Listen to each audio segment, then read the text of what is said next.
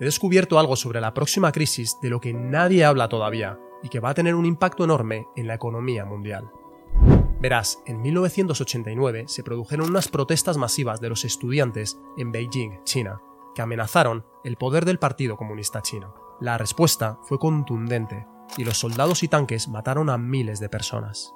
Y puede que esto esté a punto de volver a suceder y que las repercusiones nos afecten a todos porque puede ser peor de lo que podíamos pensar. Verás, algunos bancos chinos han incurrido en impagos de billones de dólares sobre sus clientes y han congelado las cuentas de los ahorros de toda la vida de sus ciudadanos. Esto empezó en abril en la provincia de Nan, donde al principio los ciudadanos comprobaron que no podían sacar grandes cantidades de dinero y posteriormente nada de dinero. Esto se empezó a hacer viral en las redes sociales y se extendió rápidamente por todo el país, lo que produjo protestas masivas en las sedes de los bancos y del gobierno. Y aunque todo este asunto está envuelto en propaganda, lo cierto es que la economía china podría estar al borde del colapso. Ahora te estarás preguntando, ¿y cómo ha llegado a producirse todo esto? Todo empezó con los bancos de la provincia de Nan ofreciendo depósitos a sus clientes con unos altos intereses y, según ellos, libres de riesgo, haciéndoles creer que estaban respaldados por el gobierno. Sin embargo, los bancos utilizaron este dinero en inversiones de alto riesgo. ¿Te suena? Con la pandemia y la ralentización de la economía llegó un momento en el que ya no podían cumplir y dar los intereses prometidos a los ciudadanos. Como además no estaban respaldados por el gobierno, el resultado fue que miles de ciudadanos chinos perdieron sus ahorros casi de la noche a la mañana. Además, en vez de decir la verdad a sus clientes, los bancos mintieron y comenzaron a decir que los cajeros y las webs no funcionaban por tareas de mantenimiento, tareas que siguen hasta hoy en día. Esto fue empeorando hasta llegar incluso a invalidar las tarjetas y las cuentas si intentaban sacar dinero demasiadas veces alegando que estaban incurriendo en actividades fraudulentas. Por si esto fuera poco, el CEO de la corporación responsable del escándalo de más de 6 billones de dólares huyó del país. Los clientes acudieron en masa a intentar sacar su dinero, pero China funciona con el mismo sistema de reserva fraccionaria que tenemos prácticamente en todos los países del planeta, donde la realidad es que si todo el mundo intenta sacar su dinero a la vez, descubrirán que no pueden, porque ese dinero simplemente no existe.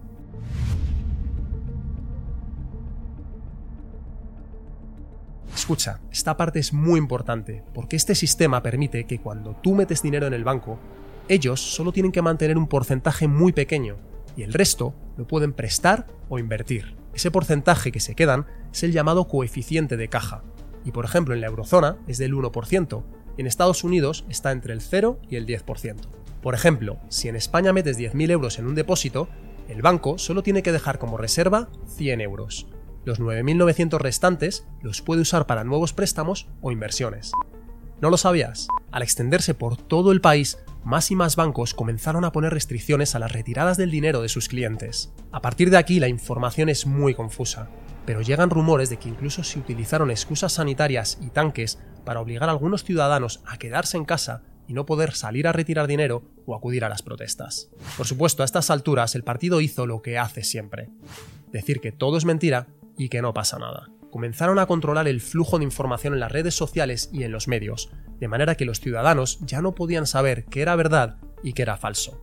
La censura se instauró y la propaganda se acentuó para separar a la población y culpar a los que protestaban contra el gobierno. De nuevo, ¿te suena? Como ves, el sistema de reserva fraccionario depende de la confianza de los ciudadanos. Si los ciudadanos perdemos esa confianza y todos queremos sacar el dinero a la vez, el sistema se desmorona.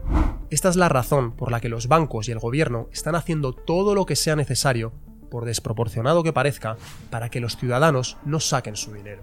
Porque la realidad, por muy terrible que sea, es que no tienen ese dinero. Ahora, ¿todo esto nos puede afectar? Por supuesto. Todo esto, unido a la mega burbuja inmobiliaria de China, que quizá te suena por el famoso caso de Bergrande, puede crear una crisis sin precedente en China. Y en un mundo tan globalizado donde Occidente está muy invertido en los bancos y las propiedades de China, puede afectarnos y mucho. Verás, los grandes fondos de inversión como BlackRock, Vanguard, Fidelity tienen millones invertidos, millones de ciudadanos como tú y como yo. a través de fondos de pensiones y otros productos con los que confiamos nuestro dinero a los bancos. Espero que te des cuenta de lo conectado que está todo y del poco control que tienes cuando le das tu dinero a un banco sobre lo que va a hacer con tu dinero.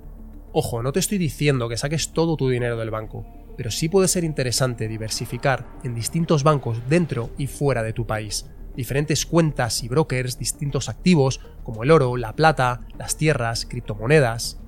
Recuerda que si el sistema colapsa, los que más sufren no son los de arriba, son los de abajo, es decir, gente como tú y como yo. Pero también recuerda que somos nosotros los que alimentamos el sistema, así que nosotros decidimos a quién queremos confiar nuestro dinero. Me llamo Carlos, esto es Reta tus Límites, suscríbete si aún no lo has hecho y dale un buen me gusta para que más personas conozcan todo esto. Y recuerda, no cuentes los días, haz que cada día cuente.